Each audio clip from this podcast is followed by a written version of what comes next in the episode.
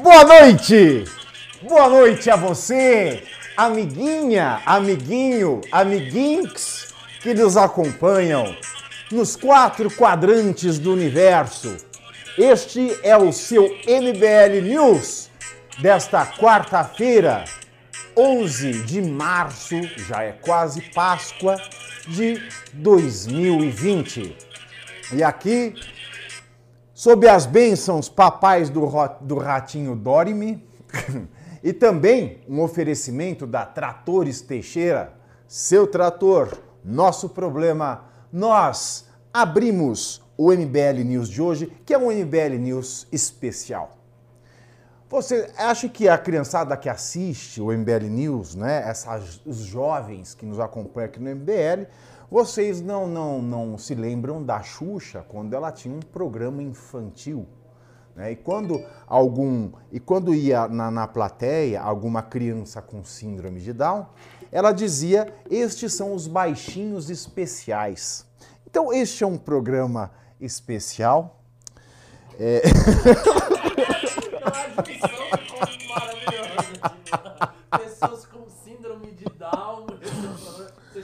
nossos telespectadores Estaremos aqui hoje, ministro Ian Garcês, Boa noite, senhoras e senhores. que foi, aliás, ontem uma participação fenomenal. Meus parabéns, olha. E aí o Renan gostou tanto né, da- das filosofadas de ontem, ele falou, por que não fazemos um MBL News especial hoje?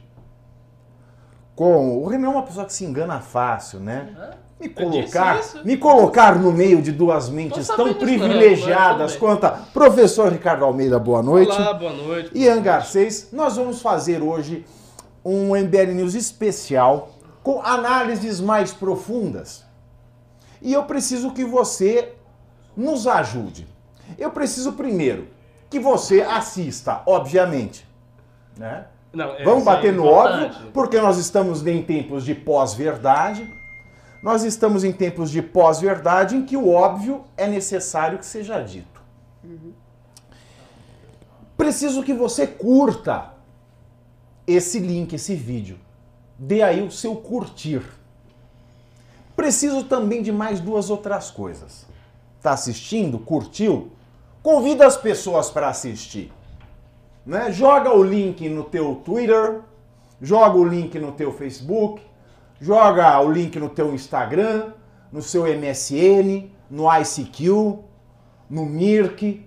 Joga o link onde você conseguir jogar, porque hoje nós tentaremos trazer um assunto e um debate do mais alto nível e eu não quero jogar pérolas aos porcos, nem ao gado.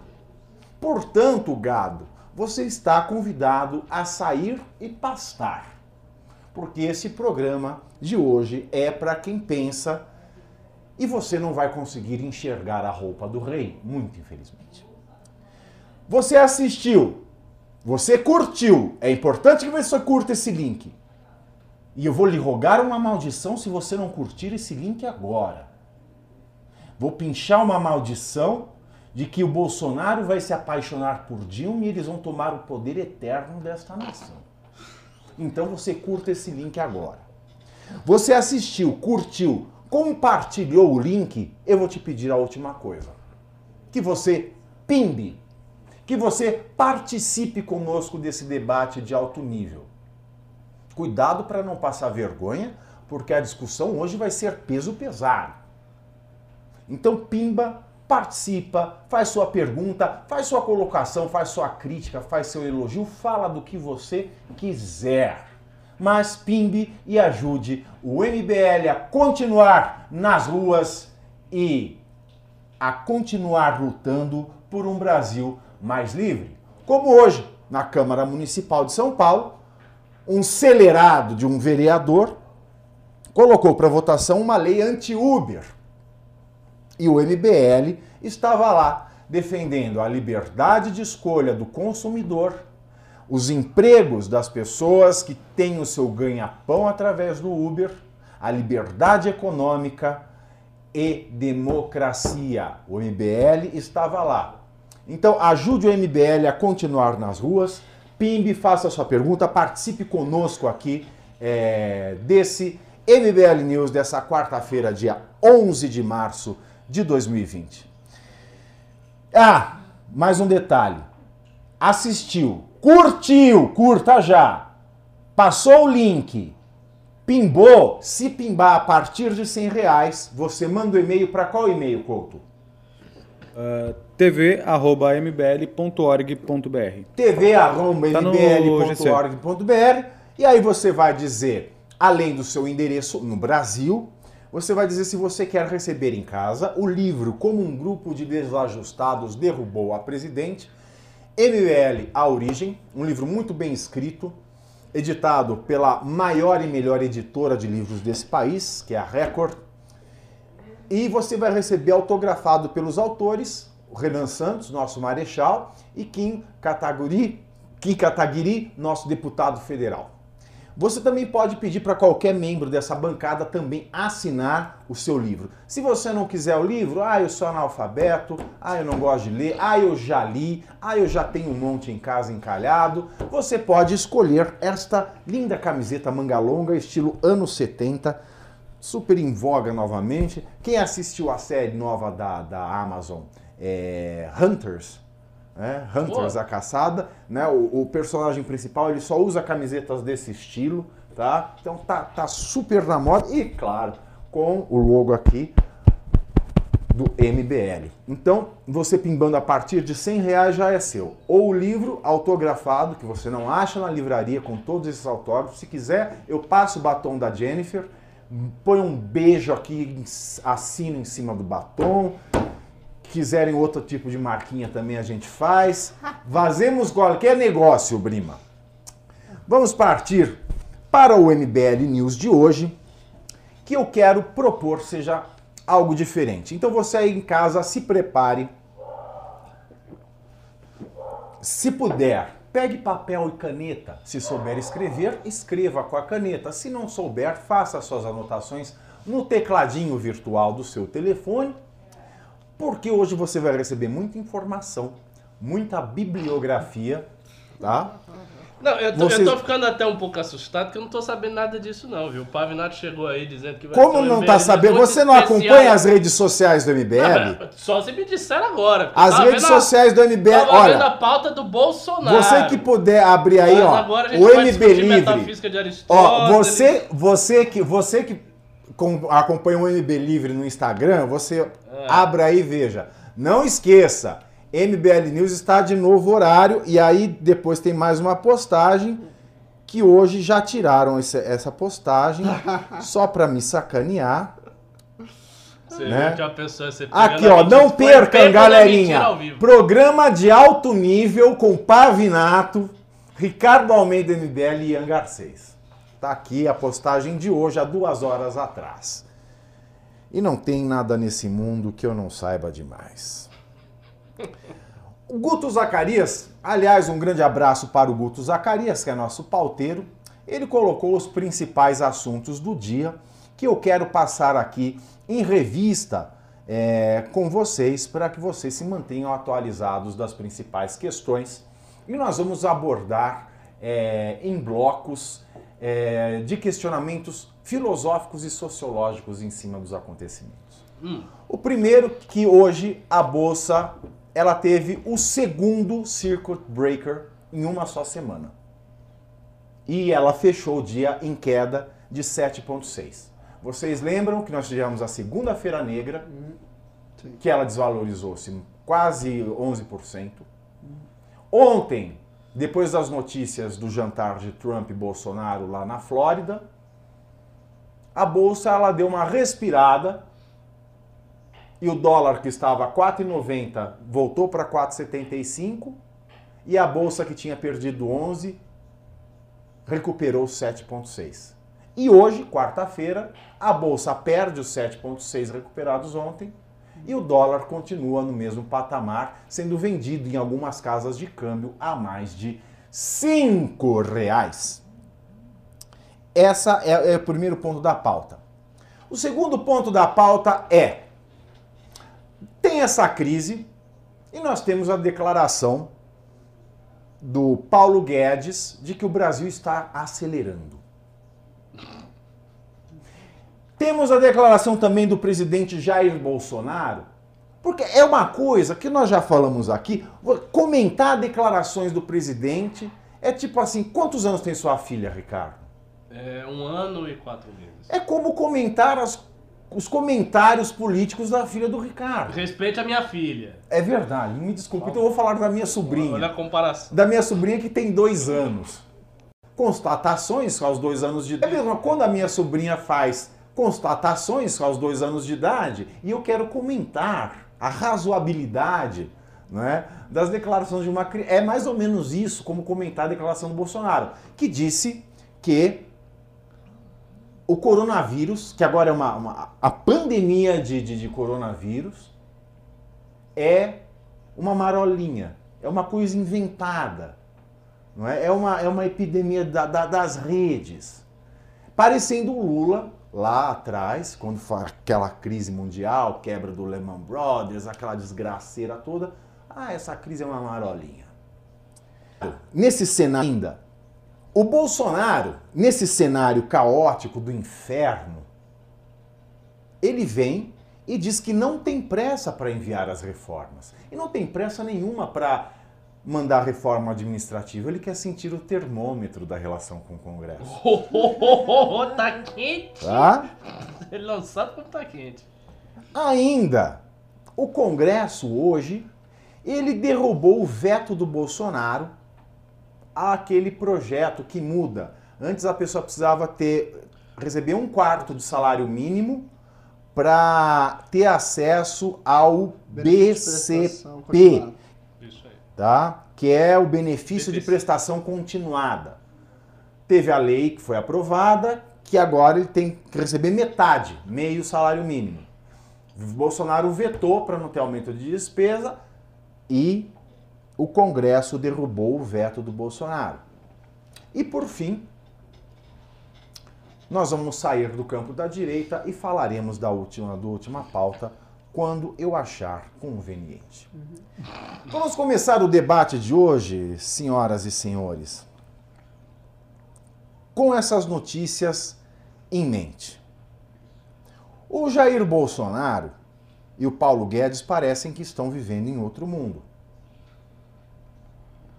Tá tudo muito ruim. A economia está muito ruim. Veja, a bolsa caiu a níveis históricos, níveis históricos, níveis, níveis históricos.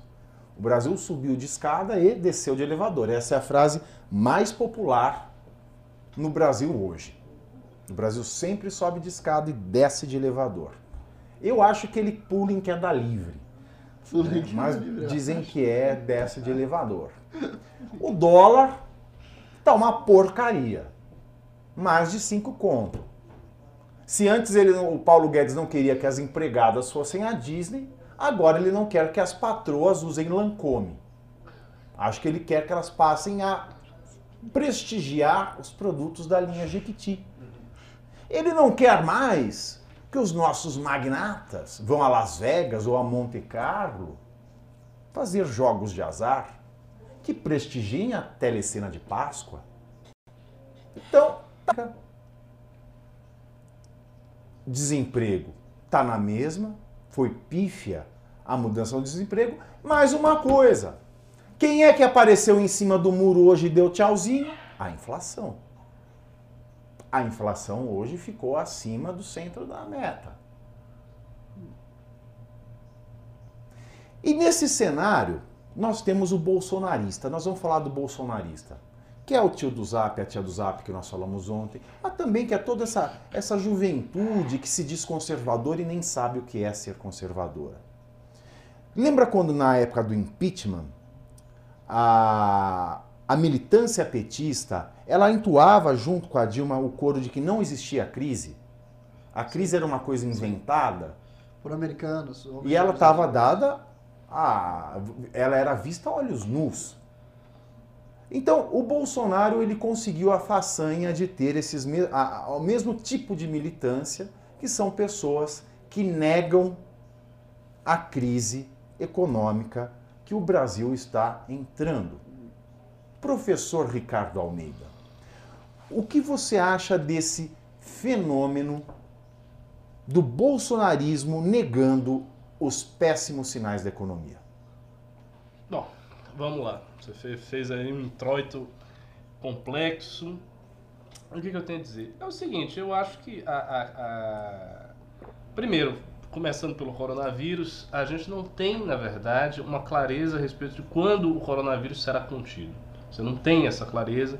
Então, a todo momento, o coronavírus parece que, ah, não, parece que agora as coisas vão se normalizar, aí de repente tem um, um, um novo ápice, a coisa explode novamente em algum outro lugar e não se normaliza, as bolsas reagem, o mercado fica em pânico, todo mundo fica em pânico, as autoridades mandam o país parar, como no caso da Itália.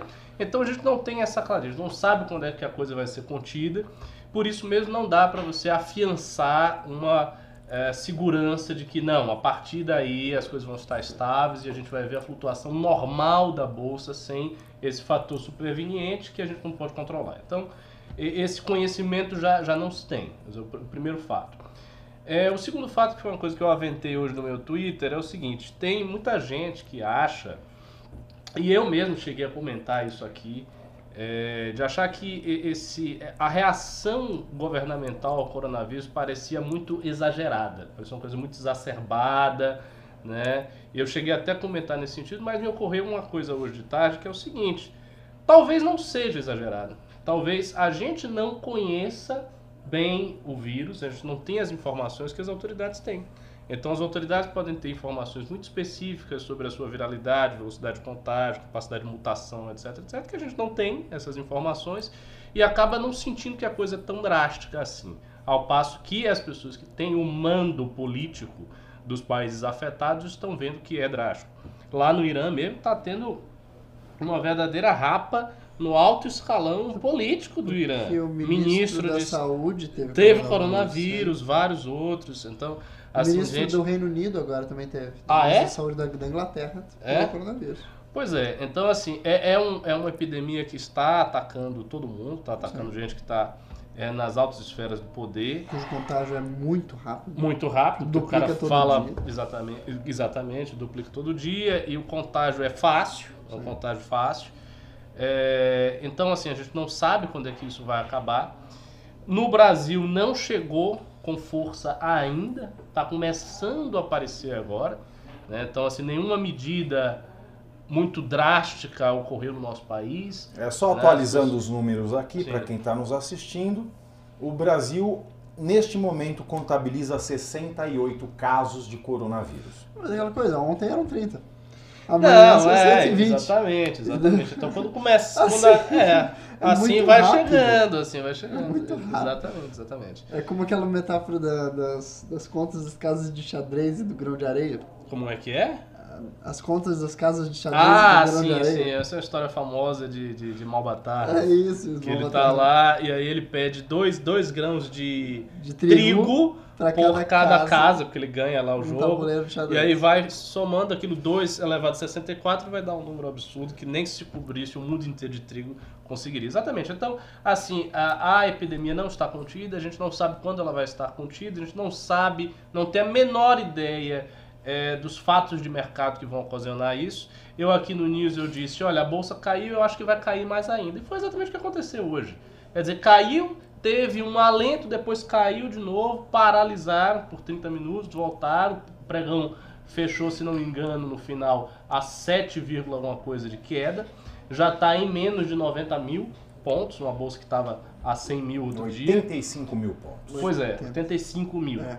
Exato, então assim, há, há essa tendência de queda, só que é, o, o, Bolsonaro ele não tem, nesse sentido, ele tenta passar uma imagem de que nada está acontecendo, que a coisa não está tão grave assim, porque ele também não tem outra coisa a fazer.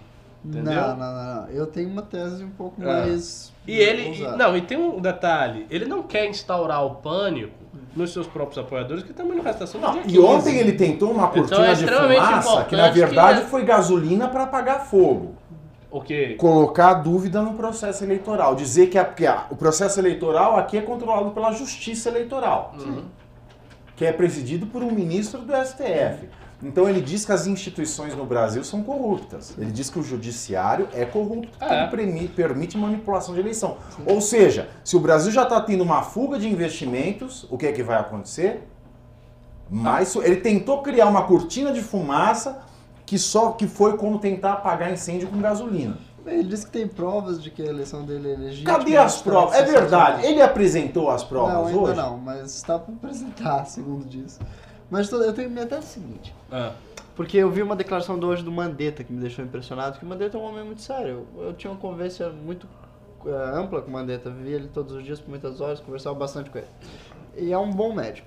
E ele estava dizendo aos jornalistas hoje, falando da modo mais plano e abstrato e vago possível sobre as precauções em aglomerações públicas.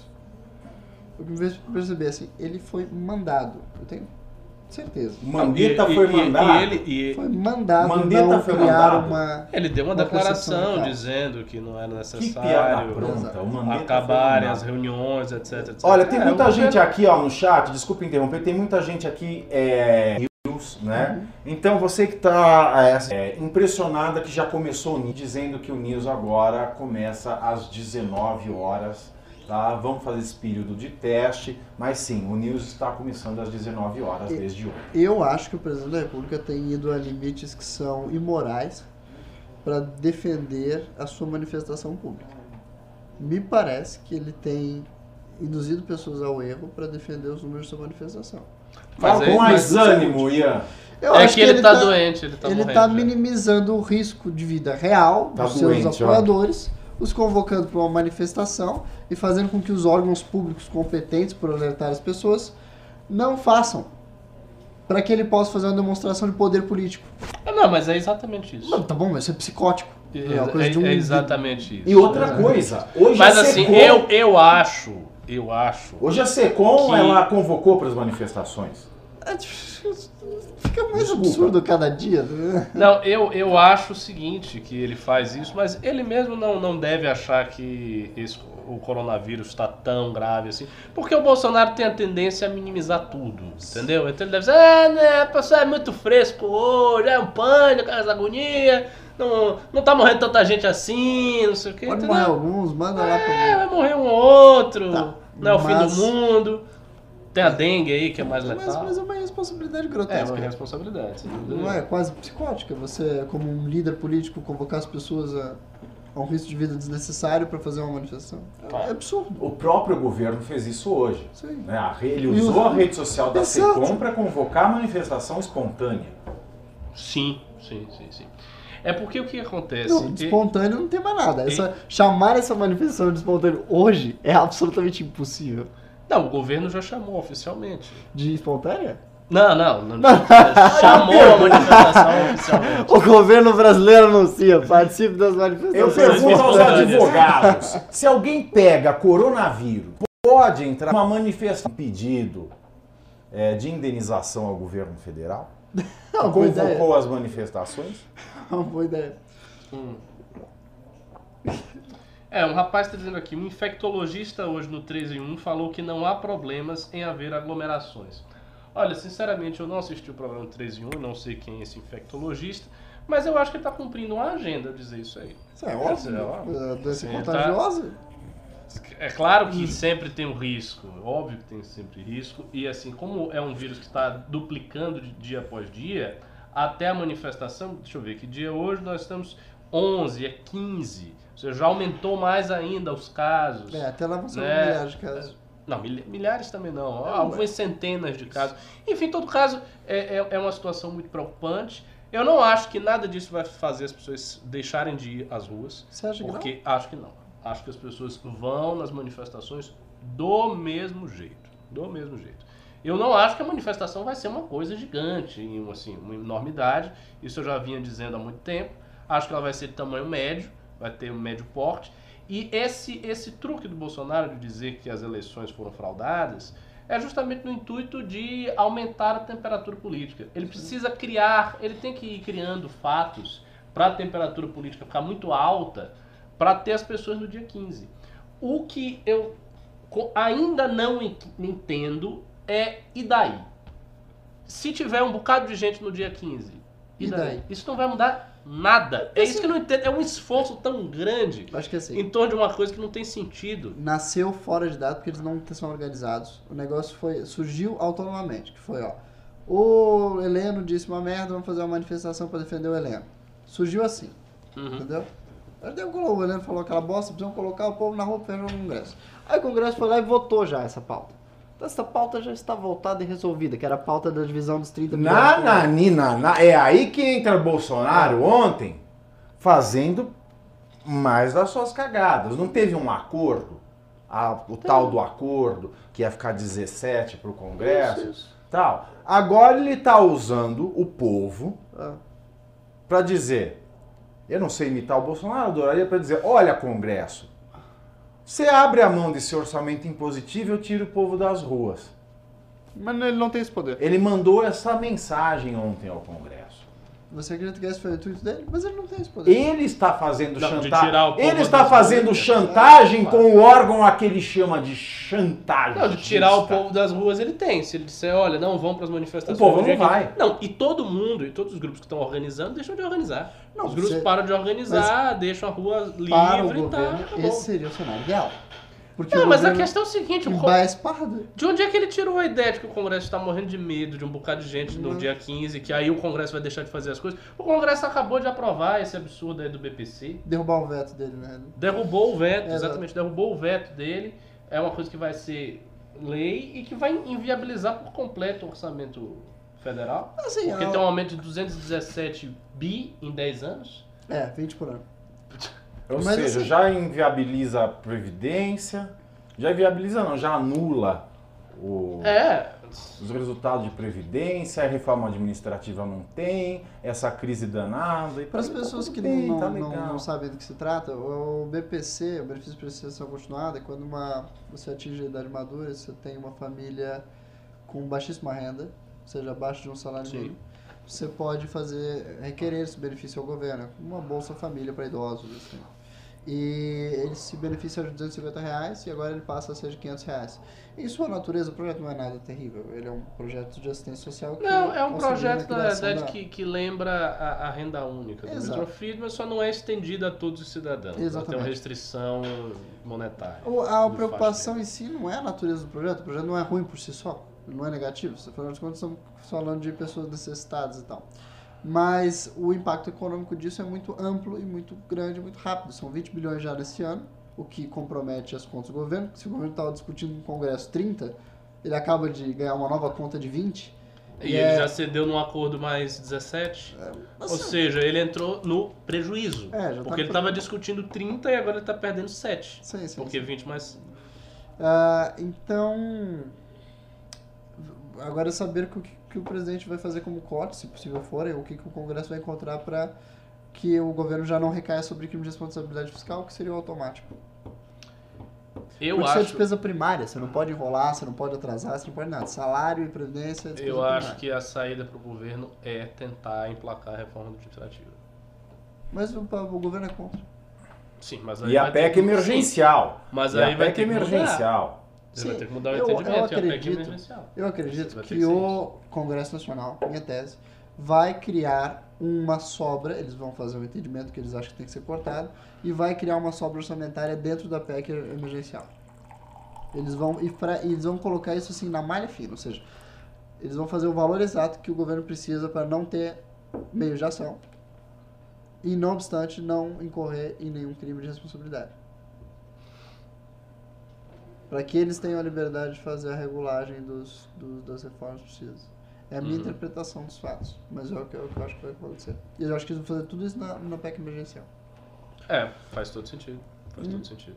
Porque aí você tem um controle político sobre o governo, você é. não derruba o governo de cara, que é um governo Porque, muito assim- lucrativo, como você falou, do ponto de vista das emendas, do que o Congresso recebe. É. E até a fraqueza, na verdade, a fraqueza do governo termina auxiliando o projeto de poder do, do Congresso. Sim, Porque sim. com o governo fraco você consegue Tudo você tocar tudo que você quer e tal. É, não, é, faz, faz Eu não, esse, é, o governo gostava de adiar que seria impeachment, que eles teriam risco de impeachment. Esse Congresso não tem o menor interesse de impeachment. Eu não vejo, é só a esquerda, mas a desgraça a esquerda talvez tenha um pouco. Mas não sei porque ela vai ficar com o Bolsonaro. Eu acho que esse presidente se mantém. É, não sei. Não se mantém sei. bem, mas Não assim, a- sei, não sei. É. Mas eu não vejo, do ponto de vista da esquerda, nem do ponto de vista do centrão, o interesse legítimo de removê-lo, dadas as condições. é. Porque que- qual vai ser a vantagem política para esses quadros? Uhum. E, e dado também que o Bolsonaro, aparentemente, não pode fazer nada de efetivo. Não. Ele pode fazer coisas. Ian, tenta falar um pouquinho mais alto. Cosméticas. Tá. Ele pode fazer coisas simbólicas, cosméticas, como convocar para as manifestações do dia 15. Aham. Mas de efetivo, eu não É, vejo que ele possa É, e daí depois. A ele- não ser que o Congresso tema que ele dê um golpe de Estado, faça alguma coisa mais drástica. enfim. Mas não vai dar. Com, com que instituições? é. Ele não, o exército não vai fazer isso. E aí, quando no dia 16, o que, que vai acontecer? Ele vai lançar alguma. algum. Eu lembro na última vez. Qual foi a reação ao dia 26? O que o governo fez no dia seguinte? Ele foi Ele sentou com o Maia, exatamente, sentou com o. Maia e o Toffoli e fechou o acordo, o grande acordão, a partir do qual ele deixou a Lava Jato embora e daí foi Tá, mas para o público dele ele fez alguma coisa. Eu nem lembro direito o que, que era. pro público dele. É, ele fez alguma coisa completamente incipiente, que era tipo. Não me lembro. Ah, que não teve nenhum resultado, mas era. Memória falha. Você foi viajar pra algum lugar, fez alguma demonstração assim de que as coisas estariam bem colocadas? Não, não me recordo. Ah, eu não, também não lembro. Bem, de toda forma, ele vai criar algum pequeno espetáculo que vai fazer com criar uma certa aparência de que de que gerou os poderes de justiça. Fazer. Já que Mas você acha que ele está cumprindo os acordos? Do que- qual a moral do Jair Bolsonaro para sentar com os poderes hoje? Se ele não cumpre nada. Não, mas já cumpriu, com o Toffoli ele cumpriu. Ele entregou todos os cargos que o Toffoli queria. Aliás. É, Não, notícia, notícia da- agora da noite é que a desembargadora Suimei Meira Cavalieri, da terceira Câmara Criminal do Tribunal de Justiça do Rio de Janeiro, suspendeu, Ah, adivinha? As investigações do esquema de rachadinha do caso Flávio tá Bolsonaro. vendo? tá tudo fluindo muito bem. Ela suspendeu até e vai ficar suspenso até a decisão do pleno dessa, dessa Câmara Criminal. Flávio Bolsonaro, ele é culpado ou ele, não, não vamos fazer o julgamento aqui. Ele seria ele inocente? Se for inocente, por que medo da investigação? Cara, Eu acho a possibilidade dele ser inocente praticamente zero. Sim. Praticamente zero. Assim, são muitos e muitos indícios, todos os episódios do é Queiroz, muito patente. toda a questão da lavagem de dinheiro através da, da empresa de chocolate. É, muito patente, é muito não tem ridículo, como. né? Você tem um assessor fica depositando que- 52 é, talãozinhos O que você eu acho, e eu sempre disse É. aqui no News, é que o caso do Flávio Bolsonaro é um caso, em comparação com o restante da corrupção brasileira, é um caso de pouca monta. Foi uma coisa relativamente pequena, que se tornou gigantesca, porque as implicações políticas, narrativas que se extraiu disso aí foram É, imensas. como diziam na época Mas, assim, do PT, a ele era em si- petequeiro, né? Quem É, pegava é, em si petequeiro. é, é- é pouca coisa. E até o fato, por exemplo, da racha, rachadinha de gabinete, esta, este conceito, essa Sim. noção, rachadinha de gabinete, é uma coisa usual. É uma corrupção de baixa monta e usual. Ah. Que é basicamente você pegar o dinheiro do gabinete e dar um jeito de você tomar o Mas- dinheiro de volta. Muita, muita gente faz isso. É uma, uma prática amplamente disseminada feita, amplamente disseminada, até para juntar dinheiro para as eleições. Sim, então, muitos sim, sim. parlamentares fazem rachadinha, eles juntam a grana das eleições, deixam lá a grana rendendo, e aí quando vem a eleição, o cara Ah. aplica na eleição para ele conseguir comprar os votos das lideranças populares. tá? Isso é uma coisa amplamente disseminada.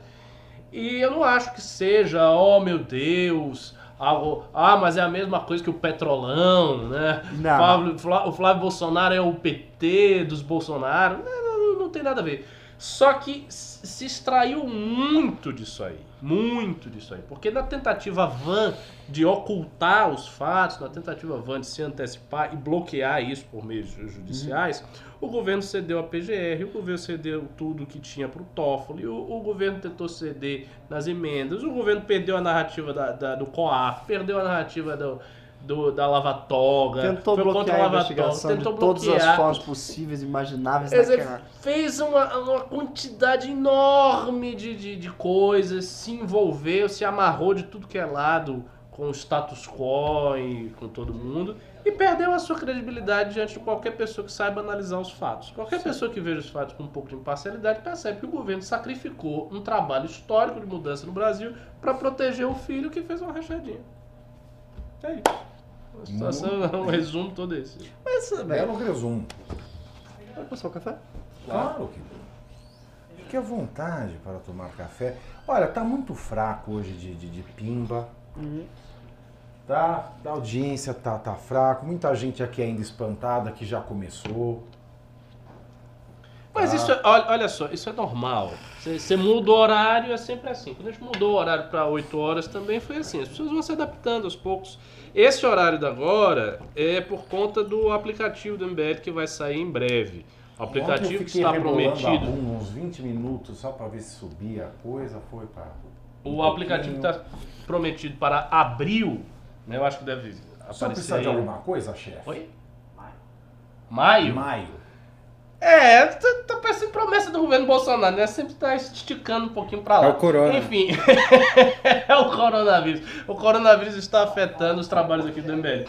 Em todo caso, o aplicativo que virá em maio ou em junho, mas que vai vir em algum momento, a gente vai ter umas lives de aulas, de vários tipos de aula, a partir das 9 horas. Então vai ter aula de filosofia comigo, filosofia, estudos, enfim, Estudos teoria, sociais. estudos sociais e tal. Vai ter umas aulas de análise política com o Renan, vai ter alguma coisa com o Kim, que eu não sei exatamente. Vai ter um pacote para vocês que vão estar nos acompanhando, espero eu, nessa nova plataforma. Então por isso esse horário. E eu e Arthur Moledo Duval vamos dar dicas de academia. Oh, Né? Quer olha! sarado, nós vamos colocar nossos Você deveria- treinos você no aplicativo do mesmo. Agora, Né? o, o- Arthur viu o Arthur treinar. O Arthur treina muito mal. Pra você ele ficar é forte, mas ele treina assim sarado. todo torto, assim, não tem muita, muito senso de nada. Pra pra você arrasar corações por aí, tudo isso você vai poder encontrar. E vai ter também o MB Linder, é Ah, o é é? Tinder do MBL, né? um aplicativo oficial de relacionamentos dentro de uma organização política. É sério? Arrumar Claro, aí a sua, a sua alma gêmea. Eu, eu não duvido. Do, do MBL pode sair qualquer coisa. Se tiver até um negócio assim, criarem uma milícia do MBL, eu não duvido. Matei uma já. O uniforme ia ser uma beleza. Chama MBL LGBT. Hã? Temos algum, algum pimba? Já vamos ler, já vamos tirar da frente. Couto. com você. Temos. Ai, estourei meu áudio. Temos sim. Estourei o Ah, áudio? Não, não, não, não. Davi Sena mandou 10 dólares canadenses. A 70 Bolsonaro tem na cabeça. titica de galinha. Como pensa o Bolsonaro? Eis, eis aí uma bela discussão. Sabe o que eu penso? Antes, antes, antes de eu passar para comentário qualificado, eu também. É, é que. É aí que eu vejo que eu tô velho. Lembra daquele Vai. desenho Fantástico Mundo de Bob? Sim. Entendeu? Que Fantástico aquele menino Bob. tava no mundo normal e entrava na cabeça dele, e ele tava com a bicicletinha dele andando no mundo psicodélico. Aham. Eu acho que a cabeça do, do Bolsonaro é meio fantástico mundo de Bob em preto e em branco. Professor Ricardo Almeida, o que tem na cabeça do Bolsonaro? Então, assim, eu, eu vou tentar nas- nessa resposta ser o mais justo e compassivo possível com o Bolsonaro. É. E tentar realmente analisar a psique dele. O Bolsonaro é um cara que teve uma verdadeira dádiva nessas eleições. Ele era um cara que ninguém dizia que ele ia ganhar. Toda a mídia, todo o establishment, toda a elite política dizia que aquele cara não teria a menor chance. Não tem a menor chance porque não vai ter dinheiro, não vai ter alianças, não vai ter máquina e isso que conta para uma eleição real. Então ele é um fenômeno das redes sociais, não vai sair das redes sociais, não vai ter chance nenhuma. E o que aconteceu com ele foi o seguinte, que ele foi crescendo, foi crescendo, foi crescendo, foi crescendo. Primeiro, ele criou um vínculo emocional muito grande com as pessoas que o estavam apoiando desde o princípio. Que não é o MBL e que não é toda essa direita da chamada isentosfera que não estava apoiando o Bolsonaro. Sim. Que tentou sempre buscar uma segunda alternativa ao Bolsonaro. Ou seja, o que nós estávamos dizendo na prática é o seguinte: olha, você, meu amigo, você você não é competente o suficiente, eu não confio no seu taco, eu não confio em você, eu prefiro fulano, eu prefiro cicrano. E se eu puder criar uma, um, um- um- um projeto político alternativo a você, eu vou criar. Então ele criou um vínculo muito grande com as pessoas que apoiaram desde o início, que são esses olavetes. Ele conseguiu ganhar as eleições a despeito de todas as expectativas contrárias. Ele ganhou uma eleição que foi a única eleição que eu já vi na minha vida que realmente foi uma eleição espontânea. Lembrando Em que só você- ele não foi o primeiro presidente, candidato a presidente dos Olavetes, lembre-se? É verdade, tinha a Denise Abreu. Denise Abreu. Tinha a Denise Abreu, mas a Denise Abreu não, não decolou, não foi pra lugar nenhum. Ele ganhou a eleição, assim, uma eleição espontânea, uma eleição que as pessoas saíam da casa delas pra pegar o material do Bolsonaro pra elas espalharem. Que as pessoas botavam dinheiro, dinheiro da pessoa fazendo um outdoor.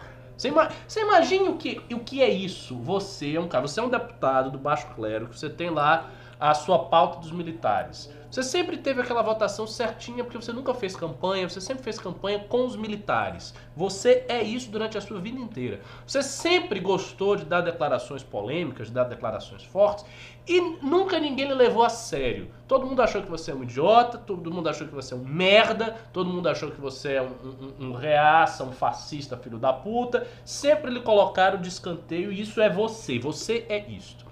De repente, você sendo exatamente isto, não mudando em nada o seu estilo, você começa a crescer, crescer, crescer espontaneamente nas redes sociais, sem investir nada. Simplesmente você vai crescendo, vai aparecendo, as pessoas começam a replicar vídeos seus e vem uma onda enorme de gente replicando, fazendo Bolsonaro zoeiro, página de Bolsonaro, Bolsonaro isso, Bolsonaro aquilo. E essa onda vai, vai, vai, vai, vai, crescendo, crescendo. Acontecem as manifestações, acontece o processo do impeachment, você não participa do, do processo do impeachment, você não articula nada, ainda assim você vai crescendo no processo e 50 pessoas desconhecidas, 50 não, mas daqueles 50 deputados que foram eleitos, deputados federais, boa parte desconhecidos, você elege essas pessoas todas, você é eleito, você toma uma facada, você sobrevive, sai dos debates e é eleito.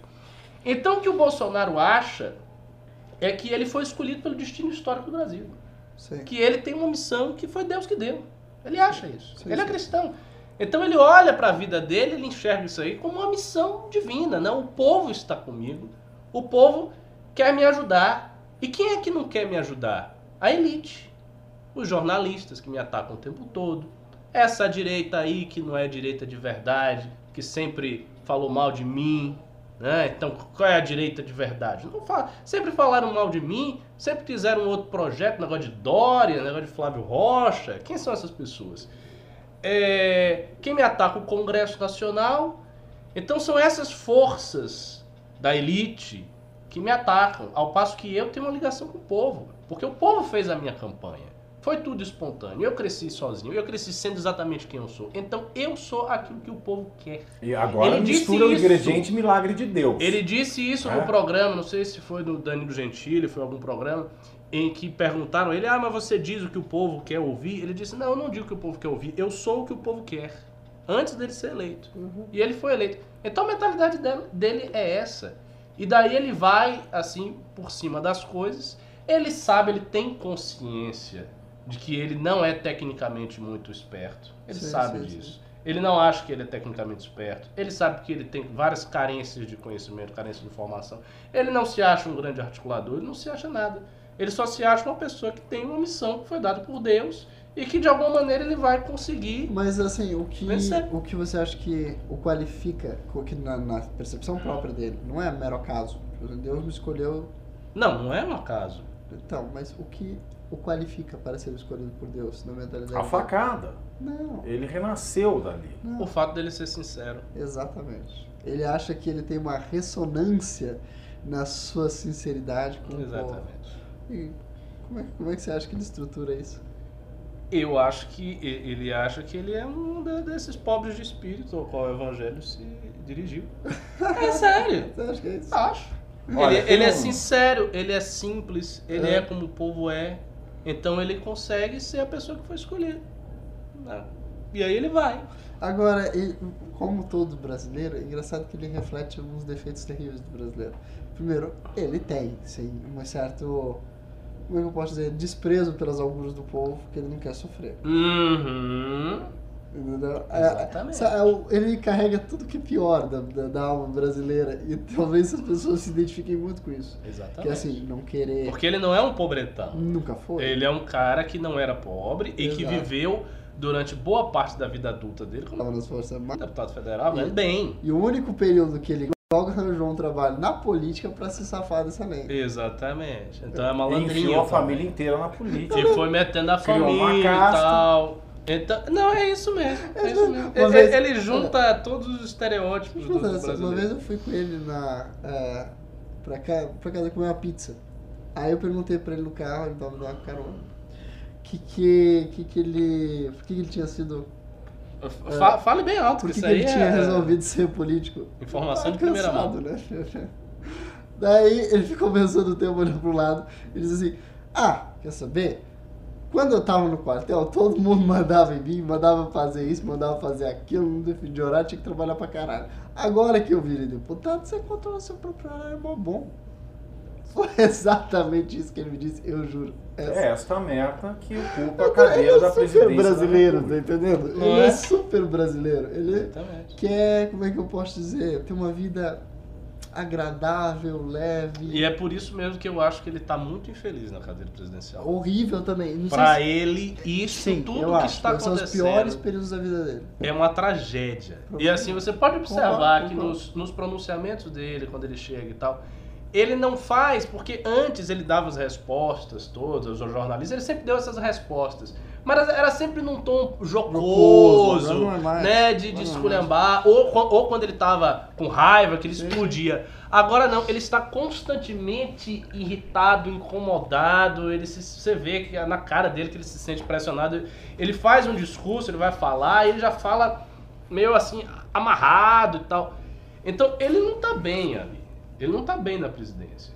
Porque é o caso clássico do homem que tem um cargo mais pesado Ele tá paranoico. ele pode suportar. Sim, sim, sim. As cidades do Jair Bolsonaro. Sem dúvida. Esse é o ponto. Sim. Ele sabe que inclusive. ele não, não- ele não tem como estar ali.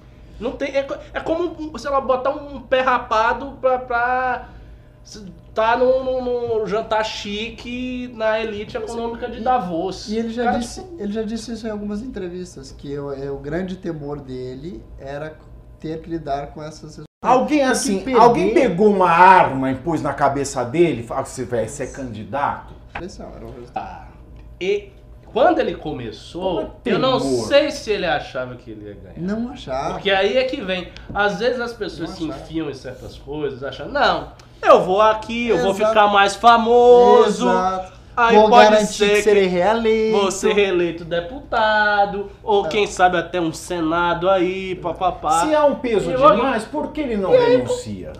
Eu Porque aí, porque aí é a vergonha cabal. Não, não, não. É, se não. for fracasso. Não, não, não, não, porque ele passa a acreditar nesse processo que Deus o coloca Ah, como sim, uma sim. penitência. É porque verdade. as missões que Deus escolhe, ele é católico. Muito mal católico, mas é. As missões que Deus lhe dá não são É, ele privilégios. é catalouco, na É verdade. São é verdade. Eu não diria católico, eu diria que ele é catalouco. Muito bem. Ah, eu, Uhum. eu lembro que o Eduardo me contou a história uma vez que o- eles votaram uma legislação trabalhista a favor, que foi muito marcante na vida deles, foi meio traumático. Que o, ele, o de- o Eduardo ainda não era deputado, eu acho que foi a das faxineiras. Que o Bolsonaro foi o único que- deputado que votou ah, contra a reforma trabalhista das faxineiras lá. Sim, Que foi aquela sim, reforma sim, que sim. desempregou todos os faxineiros do disso, Brasil e fez que Uma jogou tragédia. milhares e milhares de pessoas na pobreza. Uhum. Mas ele foi o único cara que votou contra. Porque ele tinha empregado, entendeu como é que a empregada seria prejudicada e votou Uhum. contra. Só que o prejuízo eleitoral dele foi gigantesco, ele quase não se reelegeu. Uhum. O Eduardo me contou essa história uma vez. Então, eu acho que esse fato marcante fez ele buscar. Foi bem no começo da internet né, ali que ele começou Isso. a, a, a criar esse novo público. Ele conheceu aquele garoto Matheus, que era o, o dono do Bolsonaro Bolsonaro Zoeiro, que foi trabalhar para ele. E esse garoto trouxe um senso de humor e ele se tornou uma espécie de. Ele não entendia aquelas piadas, tenho certeza que não entendia nada. Mas ele é um cara que tem um certo senso de humor bonachão de milico, sabe? Uhum. De quartel. Então aceitava todas as piadas muito bem. E aí ele foi crescendo nessa onda. Para se beneficiar eleitoralmente. Pimbaço, so, E aí quando finalmente. ah, talvez. Ável. Ele passa, oh, peraí, talvez. Seja eu. Talvez seja eu. Talvez eu tenha sido escolhido para isso. Talvez. Eu também. Eu, Olha, eu acho eu que acho que é esse é o processo psicológico que ele Eu acho que é isso mesmo. Olha, uma análise profunda aqui da mente Eu- não, eu realmente acho Bolsonaro. que é isso. Bolsonaro no divã. Põe aí o título da live, Bolsonaro no divã. Mas eu tenho Põe aí. dele, ele vai ser que nem o João Figueiredo, sabe? O homem que foi traumatizado pelo mandato, que não queria ser presidente. Sim, sim, sim. Ele o não João é. Figueiredo nunca quis ser Nunca presidente. quis. E o João Figueiredo tinha outra similaridade Mas o João Figueiredo não é hora de largar. Sim. Bolsonaro quer de novo. É, ele é. com essa ideia do divino, ele quer até É, 2026. E depois quer emplacar os filhotes. É porque tem isso também, né? E se ele acha realmente que Deus escolheu, então tem que ficar em ano eterno. né? é. Não, e tem outra coisa também. Tem, já, já tem também os cálculos racionais. Que ele tem essas, essas complicações aí de miliciano, de Flávio Bolsonaro Sim, e tal. sim, sim, sim. Ele na presidência, ele tem a caneta para de alguma maneira segurar o defender. lado dele, se defender. Se ele sai dali, os seus adversários pode chegar e destruir o cara completamente. Eu acho que não Já sai da adversários. já. O sistema da justiça institucional brasileiro normal. É, o Porque afinal de contas, é verdade, não é é como se empresa, É, adversários sim, sim, sim. quisessem prejudicar. Não, sua família cometeu crimes. Você vai É, sofrer é, a lei. exato, exato. Eu não- Mesmo que É, ninguém. ele não consegue segurar. Não, consegue. Mas como presidente consegue, porque o presidente tem presidente muito poder. consegue. O presidente consegue eh, deter processos. Exatamente. Mas aí o cara vai ficar nisso aí a vida toda? Pra se proteger, proteger seus familiares. Mas não é? Bom, essa, essa é uma tese Não, que eu ele tenho. vai ficar. Aquado de medo no Ele- topo ele do vai castelo. ficar, Eu sei, a minha pergunta é retórica. Olha, é o pensando nos casos brasileiros, tem por que, que, por que que Sarney ficou no poder até quase que cair de morto? Mas Sarney é um caso diferente do Bolsonaro. Não é? Por que, você sabe se esse Sarney é um pessoal ca- um sai do muito- poder, eles estão É fugidos. engraçado, Sarney tem uma história fantástica, olha só. Mas, mas Sarney, Sarney, Renan É. Calheiros, esse pessoal é muito diferente. São pessoas meio que, que Nasceram representam uma instituição. O cara sozinho, ele já faz parte do sistema. É um, um oligarca que tá ali na máquina desde sempre. Mas olha só que engraçado essa história. Quando o Tancredo foi convidar o Sarney para ser vice, o Sarney estava aposentado. Ele tinha declarado que se aposentadoria e sairia da política. Aí o Tancredo foi buscá-lo lá no estado dele e pedir que ele voltasse para ser vice-presidente. Isso que realmente aconteceu. Não sabia. Se não fosse Tancredo, talvez ele tivesse realmente se aposentado ali. É, não sabia. E nós tínhamos tido Paulo Maluf, presidente da República. E o Brasil seria uma grande Faria Lima. E nós não estaríamos aqui nesta pindaíba que nós estamos. ho- Aliás, aqui um gado fez um comentário. Vocês, como comentaristas financeiros, são ótimos poetas. De fato, posso estar falando merda, né? De fato, eu posso abrir a minha conta, ver que o dinheiro sumiu. Afinal de contas, não é a economia que tá ruim, é o dinheiro que foi ao toalete e já volta. Não é? Próximo Pimba, Couto. Ai, ai. Bora. O próximo pimba é do Anderley Pastrella, mandou 10 reais. Se tem algo que um, parla... que um parlamento adora, é um presidente fraco. É, pra óbvio. que tirar ele de lá se não incomoda? Exatamente, meu caro. E, e a Constituição É. brasileira ela é toda moldada para dar amplos poderes ao Congresso, porque ela era baseada no sistema parlamentar que o Congresso esperava aprovar, e que nunca Uhum. aprovou. E que nunca provou. Então, para o, o Congresso brasileiro, para um deputado médio ou um líder partidário no Congresso, um presidente fraco é o ideal. Ó, aí, aí tem a pergunta dele, né? Pra que tirar ele de lá se não incomoda? Exato, é isso mesmo. É isso mesmo. Meus caros espectadores do MBL News, vocês são. Essa foi uma, Uma pergunta retórica. Couto, essa foi uma pergunta retórica. Ele já Ah, fez perdão. uma pergunta com a, com a resposta embutida nela. Perdão, ó, o próximo pimba é do Carlos Pisani Neto, mandou 20 reais. O professor Cabum leu meu comentário sobre o infectologista na Jovem Pan e gostaria de fazer uma correção. A entrevista foi nos Pingos nos Is. Obrigado pela correção e reitero aquilo que eu disse. Eu acho que se segundo um infectologista dizendo que não tem perigo nenhum com a epidemia viral ter aglomeração, é porque ele está seguindo uma agenda que é a, agenda da Jovem Pan, que se tornou muito governista nos últimos tempos, todos vocês sabem. Será? Oh! é claro, é Só de leve. Eu vou pular a fila porque eu até havia O que esquecido, justifica, mas né? Porque o nos disse era o programa mais governista. Não é? Você tem toda razão. o Leandro O mandou um pimbaralho de 200 reais. Excelente vídeo. É isso aí. Valeu. Excelente vídeo sobre o Drauzio Varela hoje. Parabéns ao Renan. Drauzio- Parabéns, Renan! Parabéns, Renan! Drauzio errou, mas humildemente pediu desculpas. Muito do que sentimos falta nos dias de hoje. Desculpa, Brilhante, eu posso brilhante. fazer uma, uma parte? Eu posso fazer uma parte? Que ele, ele diz que o Drauzio errou. Meus queridos, o Drauzio não errou. Eu também não acho que o Drauzio O Drauzio Quem não errou. Quem foi errou foi a produção da Rede Globo. Sim, sim, sim. A maior emissora do país, uma das emissoras de televisão com mais dinheiro e poder no mundo, não podia ter cometido um, um- um erro primário de jornalismo, que era não checar a ficha corrida É, na- do, na reali- do deten- da detenta. Na realidade, a equipe da Globo sacaneou o Drauzio. Sim. Exato. colocou então, numa meu querido, situação o que Drauzio, não sabia. o Drauzio ele não se errou. lá. O Drauzio não errou. E outra, vamos falar aqui religiosamente. O Drauzio não sabia quem ela era. Exato. Ele é só é? um médico de cabeça. Mesmo se soubesse. Tá lá a pessoa, oito anos sem visita, deve estar sofrendo o pão que o diabo amassou sendo pedófilo dentro de um presídio. Ele viu uma pessoa triste, ele deu um abraço. Qual é o erro da misericórdia? Da situação dele. É, o, o erro, Não há erro, O erro é é. transformar isso em O erro, isso é um espetáculo midiático. Ele não deu um abraço e ninguém sabia. Ele deu um abraço em Exato, rede nacional. Não, não tem erro do Drauzio Varela, querido. Não tem erro. É só isso que eu queria Ó. assinalar. E o próximo pimba é do Wayne Nova, mandou 5 reais. Petistas me chamam de fascista, bolsonaristas me chamam de comunista. Ambos não entendem o básico de política. Relaxa, hoje em dia você pode ser um fascista de esquerda. É por isso que eu não sei. Existe espaço para você no mundo. E é por Fique isso que eu tranquilo. não sei se eu sou uma deusa, uma né? louca ou uma feiticeira. Agora é engraçado isso, né? Comunistas e, e- e fascistas. Essas designações elas se tornaram tão vulgares que Ah. parece que a gente vive na década de 30 em Weimar. Né? Nunca se viu tanto comunista e fascista no Brasil. Tem mais comunista e fascista É- aqui do que na Itália. É a Guerra Civil Espanhola. Faculdade de Você, Direito você, você, você tem uma boa saúde? Oi? Você tem boa saúde? Voltou? Quantas Eu pessoas na live aí? Então, não vai ter não. Não tem, a mim, pra mim não apareceu ainda. O vídeo tá indisponível. Eu não sei o que as pessoas estão falando aqui. Ah,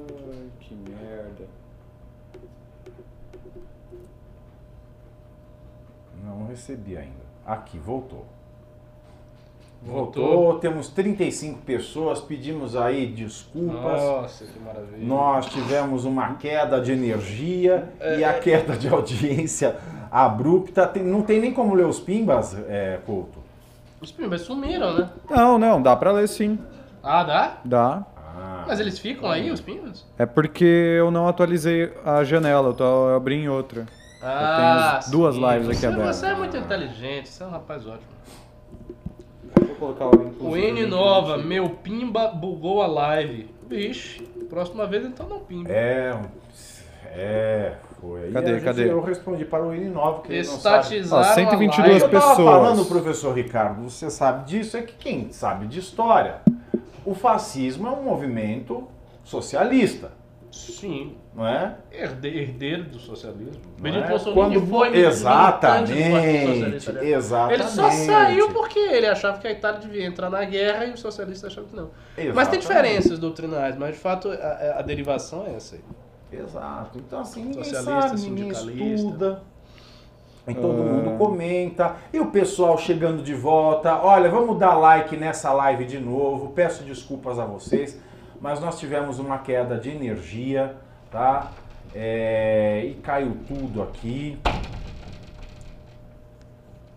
Então, mas o pessoal vai voltando, vai dando like. Volta aqui que a gente vai continuar lendo os pimbas de vocês. Vamos lá, Couto. Bora pro próximo pimba. Deixa eu me encontrar aqui.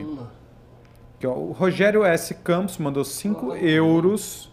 Qual seria a saída para o Bolsonaro fazer seu governo ter melhores resultados? Ele renunciar um. É, é, não, é uma, não é perguntou, é uma, né? é uma alternativa. Nós estamos falando aqui do mundo das hipóteses. Primeira, renunciar. Segunda, professor Ricardo. Não, eu, eu volto a insistir naquilo que eu já falei várias vezes aqui no News. Eu acho que a primeira coisa que o Bolsonaro deveria fazer é reunir todos os grupos, pessoas, formadores de opiniões, gente importante da direita, sentar, fazer um, um grande discurso, passar uma trégua, uma bandeira branca, ninguém vai bater ninguém, Passar todo um mundo panão. Todo mundo aperta a mão de todo mundo. Ele vai aceitar as críticas que forem legítimas. o pessoal dele não vai bater ninguém e tal. Se ele fizesse isso e as pessoas saíssem convencidas de que o gesto é verdadeiro e ele controlasse o Carluxo, controlasse as milícias virtuais, vocês podem ter certeza que em dois meses o ambiente da direita já estava bem menos tóxico.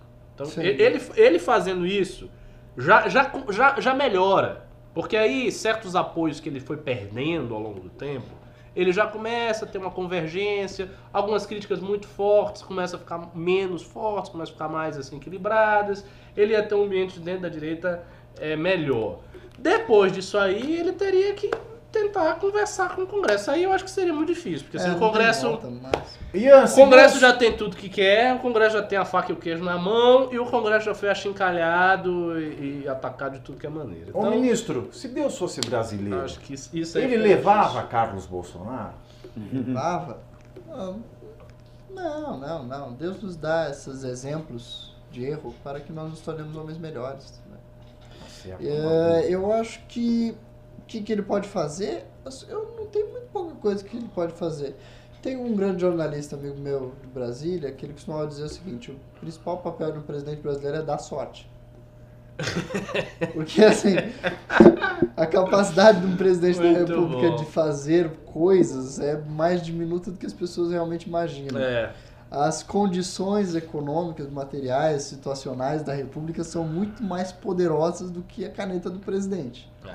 Por ver, O vírus é mais poderoso que a caneta do presidente.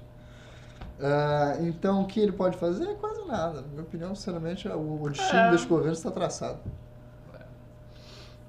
Muito bem, próximo, Pimbex. Podem pimbar aqui nesta live de novo. Hein? Ah, agora o último pimba aqui por enquanto. Ah, hum, vou dar uma olhada na live nova. Luiz Otávio Mata mandou dois reais. Ministro, sou fã. Muito Olha obrigado, lá, meus queridos ministro. fãs. Estarei sempre à disposição. fama, Siga cal- no Instagram. É, Isso aí. Por enquanto, o último nudes, pimba. hein? Sempre. Neste link não há, não há aqui pimbas. Vocês podem retornar. Curtam essa, essa live, por favor. E também pimbem, porque nós precisamos de você.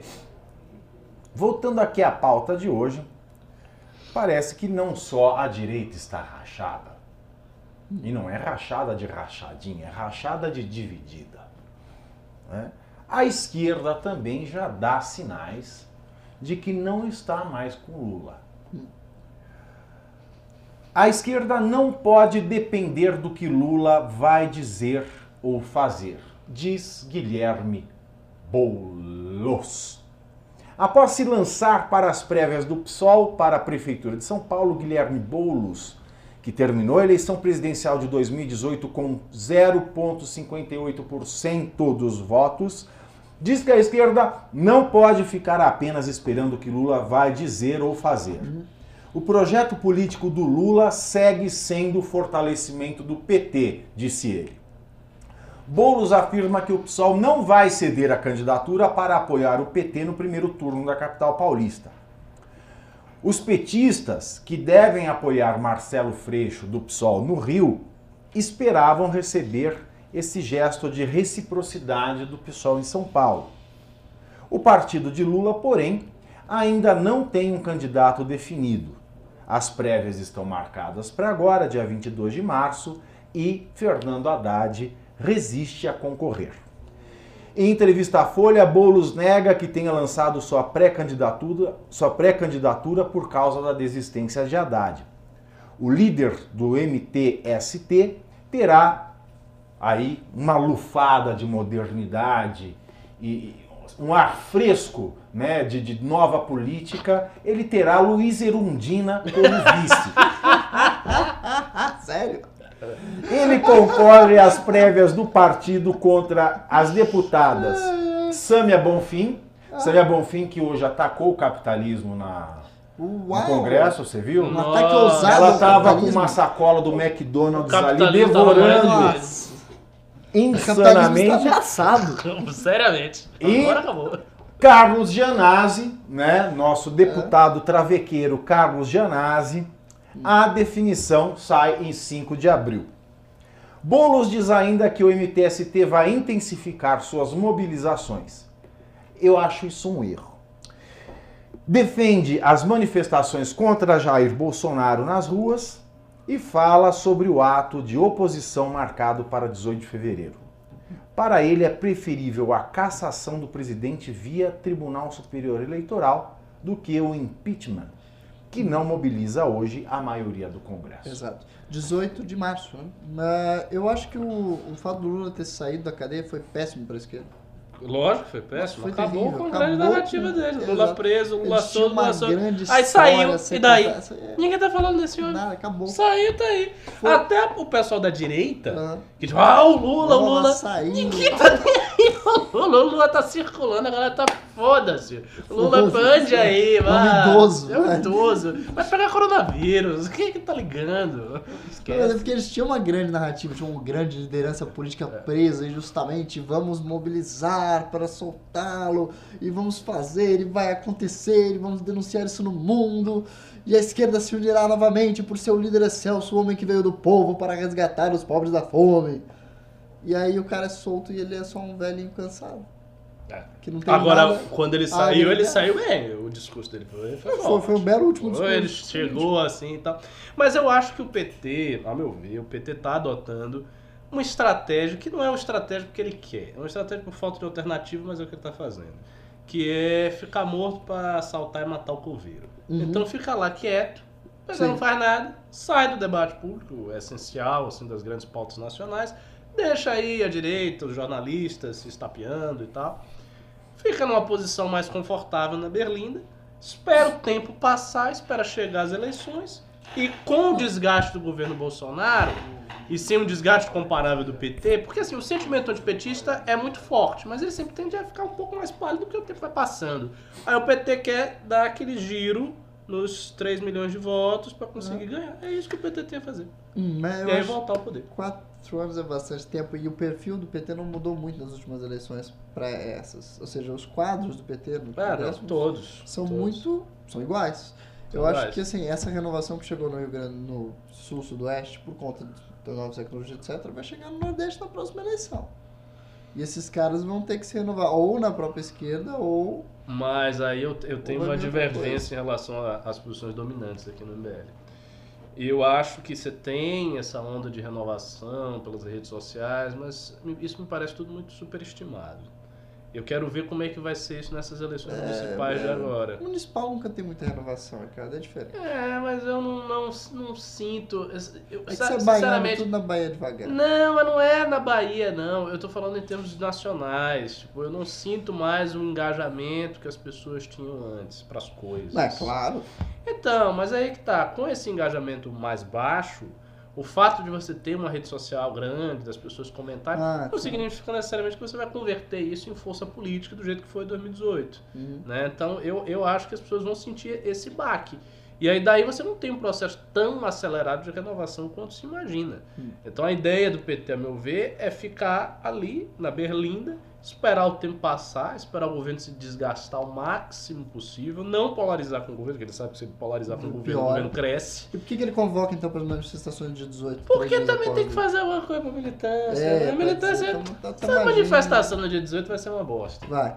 Vai ser uma manifestação pífia, Vai. menor do que a do dia 15. A esquerda vai falar, tá aquele Não é ela, vai- ela já é, ela já nasce com um propósito de bosta. É, É. Bolsonaro vai passar aquilo ali, não vai ter feito nenhum. Eles nem definiram a pauta Mas direito, ainda estão discutindo se é impeachment ou se é, É. cassação. Eles realmente não estão ligando para Não manifestação. tá. Não o tá. Marcão é para deixar os, os doidos fazendo. Eu me lembro que na época do impeachment, quando eles faziam manifestação, eles se esforçaram muito pra Sim, fazer. sim, tinha CUT metia dinheiro. Eles botavam muita caminhão. grana e se esforçavam e faziam tudo que era possível pra ter uma manifestação equivalente às nossas. Não, não conseguiram. Equivalente. E a grande Não vitória deles foi aquela que a gente marcou com duas semanas, você lembra? Foi que eles fizeram uma maior. de agosto de 2016. Exatamente. Acho que foi isso, né? Foi, 16 de agosto. Aí é, eles conseguiram fazer uma equivalente, assim. Era um Foi. pouquinho menor a deles. Só que daí a Globo passou Não né? manifestações maior, né? equivalentes. Não, não, não. Rede Globo! Manifestações da esquerda são iguais às manifestações da direita. Um, um impasse. É, tipo, o Brasil Não, está um dividido. O Brasil está dividido. O Brasil não estava dividido. Dilma Rousseff com 6% de popularidade, o Brasil, está está dividido. dividido. Nós temos 6% contra... 94. Era ridículo, mas era assim que as coisas fizeram. E aquela vitória eles propalaram demais. Eles Sim, fizeram sim. uma é Era a grande narrativa deles, era ter conseguido alcançar uma manifestação feita em 12 dias. Esse era o grande charme. Exato.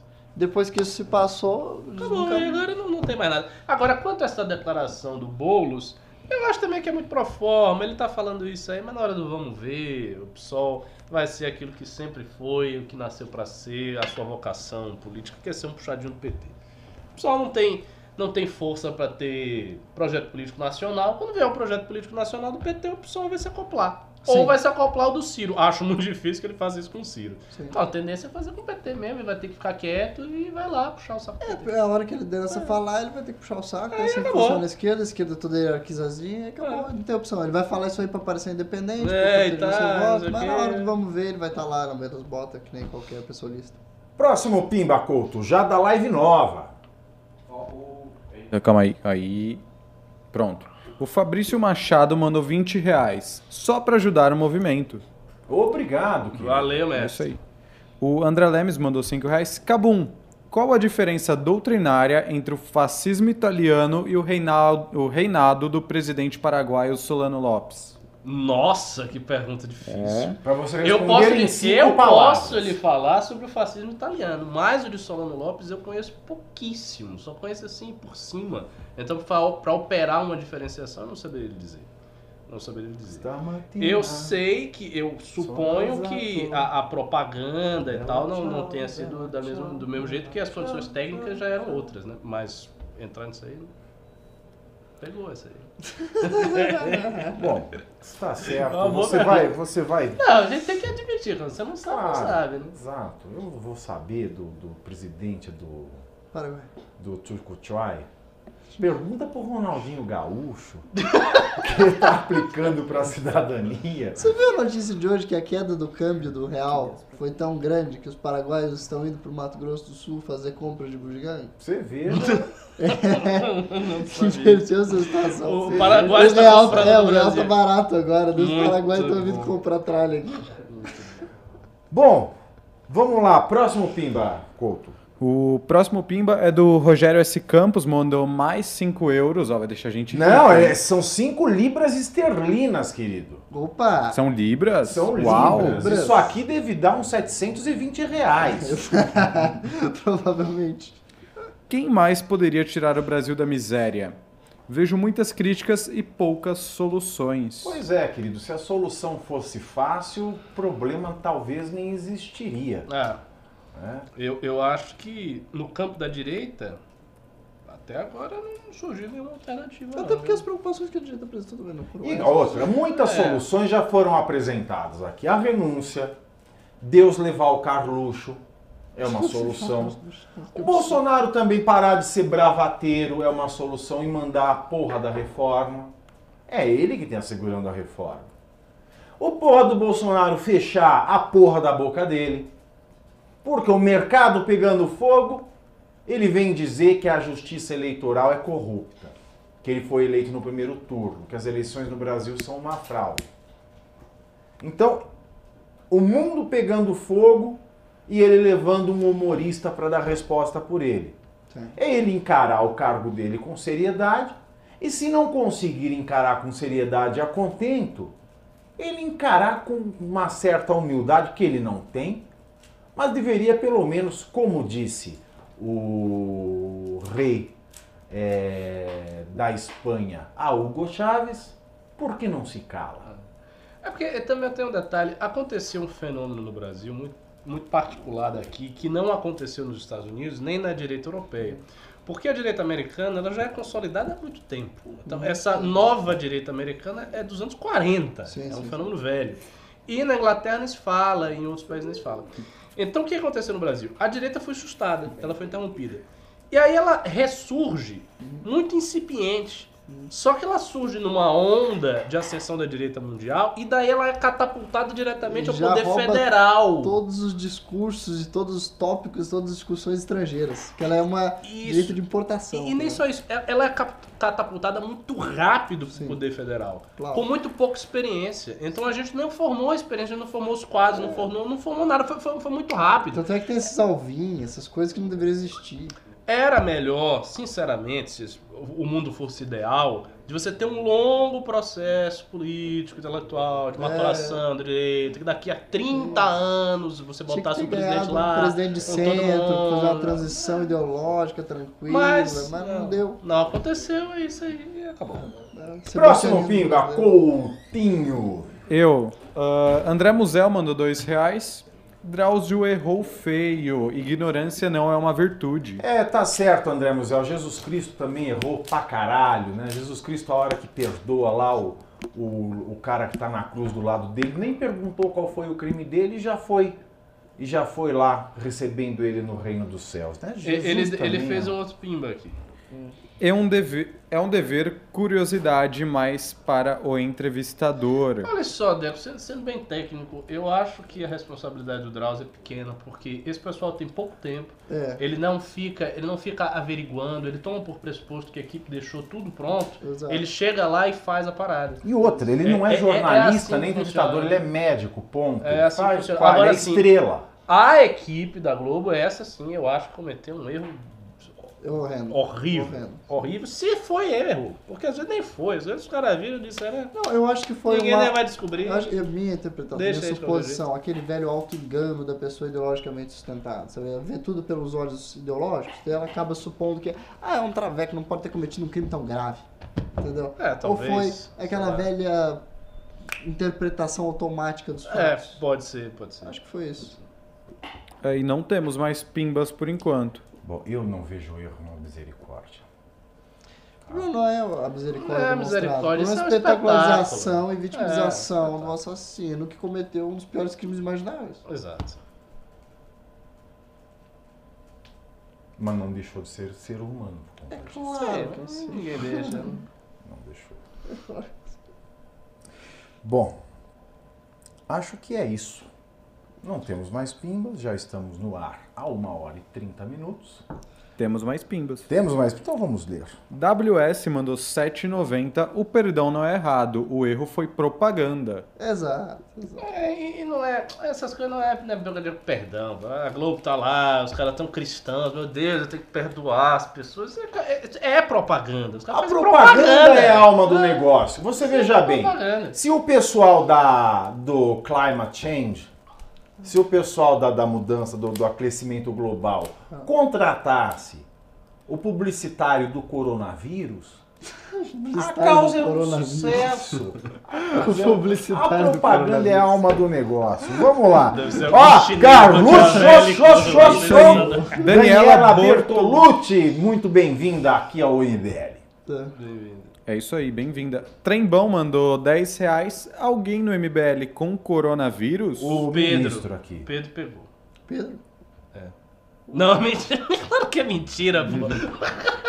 O ministro já tava achando que Não, foi o Pedro que passou pra também ele. Tá Eu não coronavírus. sei, fomos informados de que o vizinho do nosso querido Marcelo, É. do, do edifício dele, está contaminado. É um dos 14 casos no Brasil. Eu não ando perto mais O do Carratu? Não, do O Marcelo. gabinete eu mandei ele embora. Eu mandei ele Marcelo levantar Castro. sair. Ah, O do edifício no Ufa. qual ele é síndico. Tem um diagnosticado com coronavírus no edifício que ele mora. Cristo. Chegou mais pimba. Di- Diogo Romão da Silva mandou 2 reais. Bolsonaro pode se tornar o novo Lula? Olha, querido, vontade não falta, É. mas ele não tem competência nem inteligência. Não, ele não É, tem um PT por trás. pra Exato, é isso que eu ia dizer. As condições sociais dele são muito diversas. né, Muito, do- do- ele vai do virar. Lula. Lula tinha todo um aparato, ele tinha um partido gigante, unido, harmônico em relação a ele, sindicato, CUT, base de igreja católica, movimento social, MST. Quem ainda pode virar alguma uma coisa assim, grande. talvez seja o PRB um dia. Daqui a 10 anos. Ah, o PRB é um negócio que pode virar um novo PT daqui a uns tocou num negócio 10, interessante. 15 anos. É, com a força das igrejas evangélicas, da igreja Mas universal. depende tá? do- dos evangélicos não se secularizarem no processo, porque tem essa coisa também dos evangélicos saírem da igreja na segunda geração. É, mas eu, eu não sei. Eu acho que essa tendência aí. eu Mas, não assim, sei se ela tá forte. Projeto político consistente de poder Porque amplo têm. Mesmo. PRB é a coisa mais visível no Brasil. Mas eu acho que o que falta às igrejas evangélicas é atingir a elite. Sim, não atinge. A elite formadora de opinião. Sim. Acadêmico, jornalista, universitário, publicitário, é esta gente, entendeu? Essa gente olha os evangélicos de cima para baixo. Mas o Então, problema é que hoje, com a rede social, é aquele fenômeno. A pessoa sem opinião tem a Volta. opinião dela publicada E e com o mesmo espaço de Sim. quem tem opinião a formar. Sim. Entendeu? Qualquer imbecil tem o mesmo espaço que um prêmio Nobel hoje em Claro. dia. isso é E você sabe que um- um- uma galera de imbecis mata um prêmio Nobel. Sem dúvida. Não, eu sei, ma- mas ainda, mas ainda assim tem algumas, algumas coisas. Por exemplo, é, esse pessoal não consegue produzir conhecimento de modo a criar base para o cara aplicar políticas públicas assim assado. Quem vai fazer isso é o acadêmico, é o cara que está com a caneta na mão, Ah, fazendo sim. tese e tal. Isso é a primeira dificuldade. Tanto é que Segundo- quando eles têm uma prefeitura, como no caso do Rio, eles ficam sem quadros. Sem quadros. Eles colocam os pastores. Exatamente, não eles não tem têm nem a não competência de fazer avaliação de qual quadro adequado. Não Porque tem. Você fica pensando que o cara tá colocando os, os, os vagabundos ali, ou os, ou os pastores, porque. Grande discussão. porque, porque ele quer roubar, porque quer fazer jornalismo. Não, às vezes é porque ele não tem o quadro, não tem a pessoa adequada de confiança e nem tem a capacidade de fazer a avaliação de quem é o sujeito com as capacidades necessárias para ocupar aquele quadro. Em grande medida, essa situação vexatória da cultura que foi tomada pelos Olavetes é por isso. Sim, porque eles não têm os Não- quadros qualificados para É. colocar as pessoas ali. Porque imagine, tem que ser um cara extremamente fiel ao Olavo. Sim. Isso é pressuposto básico, não pode ser uma pessoa mais ou menos, tem que ser Ah. muito fiel ao Olavo. E teria que ser um cara com um grande currículo e com experiência de gestão. Quem é que consegue ter essas Tem três isso na, na, condições? na direita Ninguém, não olavista, tem. tem. Essa, essa interseção não existe. Até Então não a- tem a- como colocar. A direita olavista Não se, tem onde tirar. ela se resumiu a um puxa-saquismo do Olavo. Do E Olavo, todos os que não eram puramente puxa-sacos foram, foram- Todo mundo foi embora. Removidos. O Martin foi embora. É, todos os, os alunos brilhantes que ele teve. Que não É, e, foi e chutado. o Bolsonaro agora que ele tem as respostas básicas, né? Toda vez que é confrontado é foda-se ou é seu cu. Sempre. Eternamente, né? Exato, é o nível do debate. Próximo, Pimba. André Musel mandou mais dois reais. Comparar Drauzio com Jesus é apelar à ignorância. Bom, se você acha, querido. Ó, e mandou mais dois reais. Médico cuida da saúde, repórter entrevista. É, mas ali ele tá na condição de fazer uma matéria como ele já fez milhões. Enfim. É, teve, teve um pimba, inclusive, que eu achei bem engraçado, que o Eduardo mandou 10 reais. Vinícius ainda é Olavete? Como constatei no documentário, não vai ter golpe ou deixou de ser? Vinícius. Quem é é... Vinícius? Ministro. É, aqui, Ministro, Vinícius. ministro, ministro. Ele já respondeu Ô, ontem. Vinícius. Então responda hoje de novo em três palavras. Tremenda admiração por este grande pensador do século, Olavo de Carvalho, cujos livros serão lidos ainda por gerações. Não obstante, o velho perdeu a razão e está doido. Como Fazer- Teixeira de Freitas, Fazer o quê? Olavo de Carvalho como Teixeira de Freitas, que foi, durante o império de Dom Pedro II, o maior jurista que este país já teve, Freitas. foi carcomido pela loucura ao final de sua vida, quando perdeu o projeto de auto- a autoria do Código Civil Brasileiro. Ele ficou maluco, virou um católico ultramontano fanático e passou a só escrever bobagem, inclusive sobre anos. É isso que é muito curioso. Obsessional do Olavo. É isso que é muito curioso. No, no É vocabulário, no vocabulário da Faculdade de Direito da Universidade, que não tinha, não era a Universidade de São Paulo, mas da Faculdade de Direito é, ali do lado de São Francisco, né? Quando ele foi definir a palavra ano, ele fala o ano é o, é o, é o calendário por onde escorrem é, as datas, assim como no intestino inco- correm as fezes e por aí vai. É verdade. É verdade. Teixeira de Freitas ficou louco. Foi um grande jurista, mas ficou louco. O que o ministro me diz aqui é que Olavo de Carvalho foi um grande pensador, mas que hoje está louco. Está, está. Ele, ele tem sacrificado Ah, que demais. isso, ele está descontrolado. Próximo, Pimba. Próximo pimba é do Rogério S. Campos, mandou 5 libras esterlinas. Mais 720 reais. É isso aí. O que vai acontecer com o Fernando Holliday depois dessa decisão? Ah, sim! Nossa, um dos grandes fatos do dia. Que não tava Oh. na pauta. E não estava na pauta que os pimbeiros nos recordam. Sim, sim, O sim. Fernando Holliday hoje rasgou a ficha de filiação dele É no plenário. verdade. Se quiser, temos vídeo disso. Vamos lá, vamos, vamos vídeo, passar o vídeo. Roda, cena. roda VT. Lembra da- daquele programa de criança que fala assim, dá o play macaco? Hoje esse programa não poderia ir mais para o ar, do SBT. É, racista. Tinha os é VJs verdade. da MTV Que também. era um menino afrodescendente, era um menino afrodescendente Ah, com uma máscara de macaco. Anos 90. Aí falava, dá o play, macaco. Então vamos lá, Couto, dá o play, macaco. Vamos né? ver Holiday na Câmara Municipal. Eu digo isso de forma prática. É por conta do PL 419 que hoje neste plenário da Câmara eu pego a minha filiação do Democratas e diante de todos vocês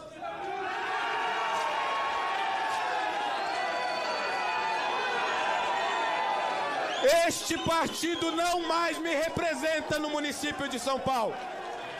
Anuncio oficialmente no plenário da Câmara Municipal que, por conta do PL que quis destruir empregos, atacar a livre iniciativa e destruir a liberdade dos paulistanos, eu me desfilio do Democratas na tarde de hoje.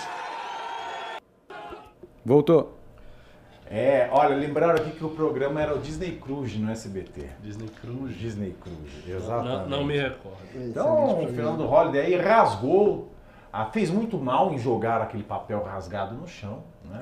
Agiu com tremenda coragem. É, mas foi teatral. Né? Foi, Ali mas- foi, foi coragem, porque o DEM em São Paulo, vamos e convenhamos, Sim, hein? sim, é sim, o demo. É, é, o Então ele, Paulo é largou- e complicado. diz, ele vai pra onde, professor? Vai para o Aliança pelo Brasil? Acho que tem grande chance. Não, ele vai para o Patriota. Exato. Não, ele Ele encerrou esse para discurso com uma convocação ao Arthur. Essa parte eu não vi. É, sim, sim, a segunda parte do discurso, ele exigia que o Arthur viesse o se unir ao trabalho que ele já tem feito há muitos anos na Câmara de Vereadores, na construção de uma pauta que não fosse covarde. Em relação ao táxi, e Exato. tal. Uma pauta que fosse determinantemente corajosa e que colocasse seus mandatos em risco se Eu- fosse preciso. Eu vi que quando ele falou, a galera entrou em delírio. Foi, você, tá, foi, você tá lá foi. pessoalmente? Tá, mas Foi, foi, foi fogo, né? dramático. Exato. Olha, e voltando ao coronavírus, só aqui a atualização, a Itália está sob lei marcial, Sério? vietato di Eles uscire da o casa. Vietato di uscire da casa. Proibidos de saírem de casa Agora- sob multa de 200 euros se você descumprir. E prisão imediata. né? a lei. Aí tem um perigo pro Brasil. Qual? O perigo, a- o, coronavírus se alastrar aqui e o Bolsonaro deve o estar lei problema marcial. vai se alastrar. É, o Bolsonaro é deve- Eu deve só quero saber o seguinte, se aqui no Brasil vier a lei de- do vietato É, é de estranho pensar, mas não é vietato- absurdo. Não, mas e? Vietato de uscire da la casa... Você, você decreta alemão fazer essa suposição. É. Você decreta, o exército topa, porque você tem um contágio, vai fazer tipo a campanha da dengue, sabe? Hum. Às vezes o exército entra em ação pra fazer. Uma campanha da dengue não funciona. Olha, eu tenho 35 anos. Isso Há também não vai funcionar. 35 Você vai anos eu Não, vejo fazer não. campanha da dengue Simples. e há 35 anos tem a mesma porra da campanha pra não deixar a água parar. Decretou lei marcial, Tá. o exército tomou, não sei o que. Começa esse é, o pessoal dele, né, os influenciadores, ah, não sei o que, tem que tomar. Eu quero tem que saber uma coisa. O tudo, Congresso já blá, vai estar blá. fechado. Eu quero saber olha uma só, coisa. Essa O- lei vai impedir entregadores de Rap, Vai, iFood vai, e Uber? vai, vai. Como é que nós vamos fazer para comer? Estoque comida. Estoque de comida. Agora o. O Congresso já vai estar fechado, porque olha só, o Maia já decretou hoje que eh, o Congresso estará funcionando com redução de, de acesso de pessoas. Logo mais, vai aparecer algum assessor infectado, o Congresso inteiro fecha. Então, fecha, não abre mais. Fecha. Ah, por quanto tempo? Pelo tempo que a lei marcial impôs. Não, mas assim, vamos supor, o, a doença é estagnada, qual vai ser a desculpa para não voltar? Não vai ter desculpa, desculpa é que o povo gostou e acabou, eu vou fechar porque eu quero. Mas o povo vai estar gostando do quê? Dá, veja, o pessoal não levantou hashtag Ah. AI5, não sei o que, Certo. mas foi fraco. Isso aí. Imagina que tem uma lei marcial. Ó, isso fechou o pega. Congresso. Isso Ah, pega, o Congresso está fechado, passou. Isso tem uma possibilidade dele escalar para uma coisa mais autoritária. Eu também acho que ele não vai fazer. já disse aqui de É o que está acontecendo Mas seria uma saída. na Itália. A repórter Renata Ceribelli tem mais mentira. é o que está acontecendo na Itália. Próximo Pimba Couto. O André Musel mandou mais dois reais. Parabéns para nosso memeiro mor, memeiro King, Rafael Riso. Aniversário de Rafael Riso hoje. Parabéns, Rafael Parabéns, Ariza. Parabéns, Grande. Rafael Riso. Completando 19 anos hoje. O maior memeiro da história Da desse história país. do mundo. O memeiro que já teve seus memes publicados em todos os jornais É, de grande exato. circulação desta nação. Isso O memeiro que fez as maiores convocações públicas e que teve os memes mais curtidos e compartilhados por brasileiros neste país. O memeiro cuja arte e cuja topografia de seus memes é facilmente identificado por qualquer brasileiro com mais de 60 anos e acesso em um WhatsApp. É isso que aí. estabelecer um padrão. Vai o memeiro que amo estabeleceu também. um padrão A- adorei esse a comentário aqui. brasileira. E esse Holiday tem a eloquência de Hitler e a sexualidade de Ron. Sério? Cara, vai tomar. Nossa, que quero Vamos lá. É isso aí, o Riso deixará as redes e entrará para a história. Isso. Hugo mandou 10 reais. Vocês acham que Não um fala mal... isso, isso é frase de suicídio, porra. Mandou É, vou sair das redes e entrar pra história. Foi o que o Vargas disse antes de dar um tiro na cabeça. Vocês acham que um mau governo do Bolsonaro prejudica muito o futuro da direita e das ideias liberais no Brasil? Você O quê? Eu acho que é uma Detona. tragédia. É uma, não, É uma não tenho o que tragédia. dizer. É uma tragédia sem tamanho. E o pior, não é nem uma tragédia assim, ah, só pros conservadores, não é pra todo mundo. Porque o Guedes entrou, aí veio os Não, liberais. o Guedes é, ter meu Deus, entrado foi um negócio foi um tão negócio insano, assim. Ah, É o Titanic. mas Quebra, que- quebra. Quer tudo saber? lugar. Não adianta de nada ter entrado não ter entrado, porque assim, quando no governo Collor, que ia ser um governo liberal, Ó, bateu a vitamina C Eles agora. tentaram chamar o Roberto Campos. O Collor tentou chamar o Roberto Campos para representar as ideias liberais dentro do seu governo e ali fazer um grande governo reformador. Roberto Campos não aceitou e uma das desculpas dele foi: vou preservar o legado eh, liberal brasileiro. E olha que deu a mesma merda. Entendeu? Ah, o direita tava lá. Não, porque destruída. você Não, não, bem. Não, não, não, não, não, o o Melchior cagado. O Melchior, quando o, o Collor assumiu, o Mer- ele disse que o Melchior, que cargo você quer? E o Melchior escolheu a embaixada do, Brasil nos Estados Unidos. Uhum. Aí o Melchior foi para os Estados Unidos e nunca mais voltou. É, que morreu, né? Ele morreu, 91, Mas, velho. mas o Merkel ficou associado. Não sei se o pessoal ficava assim, dizendo. ele não teve participação no governo. É. Ele foi para a embaixada e desapareceu. Claro, ele morreu em 91. O Collor caiu em 92, ele morreu em 91 com 50 anos de idade. Então, foi, foi um desastre. Pra, pra- pra- Agora, o Roberto Campos fez bem em dizer isso. Você acha? Porque quem tem os textos críticos É. mais ácidos contra a Constituição brasileira? Bob Fields, Roberto Campos. Aham, E ele sabia que ele não podia fazer nada com aquela Constituição. Sim, sim. Ia ser quase que impossível. Se ele aceitasse aquilo, ele ia estar desdizendo o- tudo que ele criticou a Constituição de 88. Ele foi o maior crítico da Constituição de 88. Sim, ele não. Ele estava em outra campanha, ele não, não participou da campanha. Mas fez muito bem, ó. Pensou nele, mas fez bem. Mais pimbas? Mais pimbas. O último pimba, por enquanto, André Musel, 5 reais. Muito feliz pela atitude do Fernando Holliday. Tem coerência, é o cara que me representa muito bem o MBL, no MBL. Fico feliz que ele tenha feito isso, falta o Japa. Será? Será? Não, foi bom. Foi ótimo. Foi bom. Não, será que falta o Japa? Será que o Japa vai sair? Não, eu acho que é um contexto bem diferente. Uhum. Eu acho que é um contexto bem diferente. O contexto do DEM O na esfera bem nacional é outro. é diferente da esfera municipal. Sim. Aqui ele está na mão de Milton Leite, não preciso falar mais nada. Mas é, existe uma rejeição ao DEM que, que, Existe, que existe. é bem problemático. Eu espero que um dia o MBL consiga fundar uma coisa sua, Ah, E é aí a gente essencial. traga Isso é fundamental. todos É. para uma mesma casa. Mas esse projeto partido nosso, eu acho que ainda vai demorar bastante para sair. Veja aí como é que tá o partido do Bolsonaro. Terrível, Com né? todo o Terrível. esforço do com Bolsonaro, com o a governo máquina, o Bolsonaro federal, com com os dinheiro. cartórios, com os juízes, com toda É a maquinaria. muito difícil fazer partido Não vai. novo e a cada ano que passa eles querem colocar regras mais restritivas para não ter partido novo. Eles não querem ter partido novo. Sim, sim. Eles querem que o partido seja esse mesmo. O que eu acho que pode dar uma alento para a direita é essa mudança de presidência do novo. Se isso implicar em alguma mudança Mas da não foi um estrutura cara que o. Amoedo colocou? Ah, é? Eu, que Sei. saiba, foi o cara lá de Santa Catarina que o Amoedo escolheu. Ah, é um cara do Amoedo. É, pelo meu entendimento Aí foi não vai mudar nada. Vai ficar a mesma organização travada. É. Ah, temos mais um pimbo aqui. Leandro Coller, 5 reais. Por isso eu volto a dizer que o estamento burocrático de 88 só serve para nos surrupiar. As pessoas têm essa impressão. Mas não é verdade. O estamento burocrático ele existe porque ele é toda a classe que trabalha institucionalmente em qualquer instituição brasileira vigente. Ou seja, do delegado de polícia até o diretor de colégio, tudo isso é estamento burocrático. Senhor delegado, seu auxiliar está equivocado. Mas as comigo. pessoas têm essa impressão de que uh, o estamento só existe para. O sistema está aí para lhe roubar. Essa é a função primordial do sistema, não é a organização do É. Que é uma máquina de. De, De roubar. De roubar, é. Isso é trágico, porque se você rejeita o sistema, você nem vai conhecê-lo para mudá-lo. Porque as pessoas que assim se, se relacionam com a realidade não, A prioristicamente? É. não há, não buscam compreendê-lo para transformá-lo. É só- Uhum. Verdade. A rejeição não leva ao conhecimento, só o amor. Bonito. Uau. É só o amor, Só o é amor. só o amor.